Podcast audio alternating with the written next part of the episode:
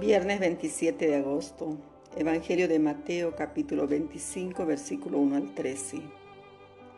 En aquel tiempo Jesús dijo a sus discípulos esta parábola. El reino de los cielos se parece a diez vírgenes que tomaron sus lámparas y salieron a esperar al novio. Cinco de ellas eran necias y cinco prudentes. Las necias tomaron sus lámparas pero no llevaron aceite. En cambio las prudentes llevaron consigo frascos de aceite con las lámparas. Como el novio tardaba, les entró sueño a todas y se durmieron. A medianoche se oyó una voz, ya viene el novio, salgan a recibirlo. Entonces se despertaron todas aquellas vírgenes y se pusieron a preparar sus lámparas. Y las necias dijeron a las prudentes, dennos un poco de su aceite, porque nuestras lámparas se están apagando. Pero las prudentes contestaron, no, porque no va a alcanzar para ustedes y para nosotras. Mejor es que vayan a la tienda y lo compren. Mientras iban a comprarlo llegó el novio, y las que estaban preparadas entraron con él al banquete de bodas, y se cerró la puerta.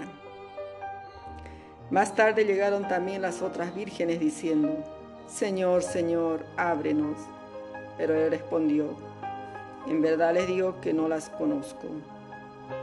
Por tanto, estén preparados, porque no saben ni el día ni la hora. Palabra del Señor. Gloria a ti, Señor Jesús. Hoy se proclama como evangelio la parábola de las diez doncellas que esperan la llegada del esposo al banquete de boda. En la parábola se propone una actitud de fidelidad en tensión amorosa y a la espera es decir, la vigilancia cristiana. Esta, como en la precedente parábola del criado de confianza y en la siguiente de los talentos, no es pasividad, sino responsabilidad personal y comunitaria al servicio del reino de Dios. El protagonismo de la parábola en contra de lo que sugiere una lectura superficial no lo tienen las diez jóvenes, divididas por igual en dos grupos, necias y sensatas sino el novio que se retrasa en llegar. Aunque una parábola no es una alegoría con significado propio en cada detalle, el esposo esperado es Cristo. Su retraso es la demora de la parucía. Su llegada repentina a medianoche es la hora imprevisible del Señor. Las diez doncellas del cortejo son la comunidad que aguarda. Su admisión o rechazo es la sentencia del juicio. La parábola concluye con la enseñanza, velad porque no sabéis el día ni la hora. Es el mismo lema que ayer habría la serie de parábolas que vienen ocupando nuestra atención. Pero hay en la parábola dos detalles sorprendentes. Uno, el aparente egoísmo de las jóvenes que tienen provisión de aceite y no quieren compartirlo con sus compañeras. 2. El rechazo inflexible del esposo que no abre la puerta a las impuntuales. Tales detalles están al servicio de la idea global de la parábola. Ante la seriedad del momento, se trata de destacar una responsabilidad personal que no es sustituible. Previsión y vigilancia son cualidades anímicas que unos tienen y otros no pero que no se pueden compartir o prestar. Algo así sucede con la respuesta personal a Dios.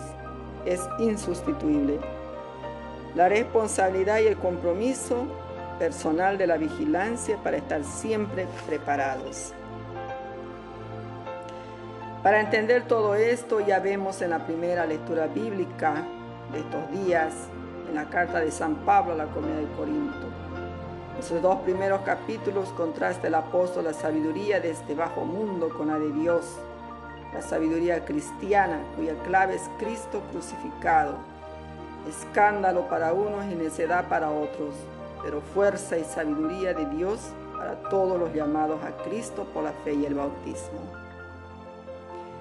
Queridos hermanos, necesitamos la sabiduría de la fe que nos da una mentalidad nueva, despierta, previsora y activa.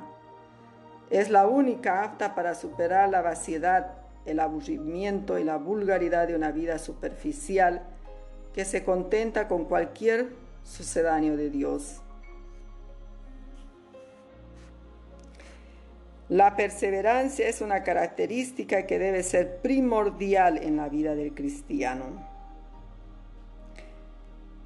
Jesús insiste en ella mediante esta parábola, como ya dijimos. Su insistencia radica en los múltiples ejemplos de personas que deciden seguir a Cristo, pero que desisten en su intento por múltiples razones. Una de ellas puede ser la persecución y demás dificultades, hostilidades causadas por quienes nunca han querido adherir la propia vida a la de Cristo. Los seguidores de Jesús también pueden desistir porque pierden el sentido de la novedad del Evangelio y caen en una tristeza que les impide alegrarse cada día. También el miedo y la duda nos pueden apartar de Jesús. Además, la aparente prevalencia del mal nos desanima pues las injusticias pareciera mostrarnos que no triunfa Cristo, sino el pecado y la muerte. Pero lo que Jesús nos pide es que velemos, es decir, que no caigamos en la desesperación, sino que encontremos siempre el ímpetu necesario para permanecer en su seguimiento fiel y leal. Oremos. Señor Jesús, que nos encuentres cumpliendo tu mensaje de amor y caridad, y entonces nos puedas abrir las puertas del reino de los cielos. Amén.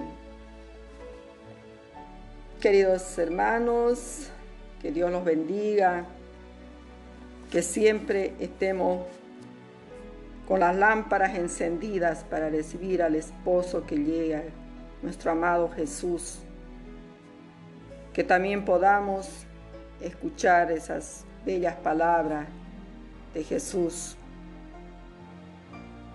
que nos hace pasar al banquete de bodas la perseverancia en nuestra vida como cristiano. Les saludo con todo mi cariño en Cristo, su hermana María.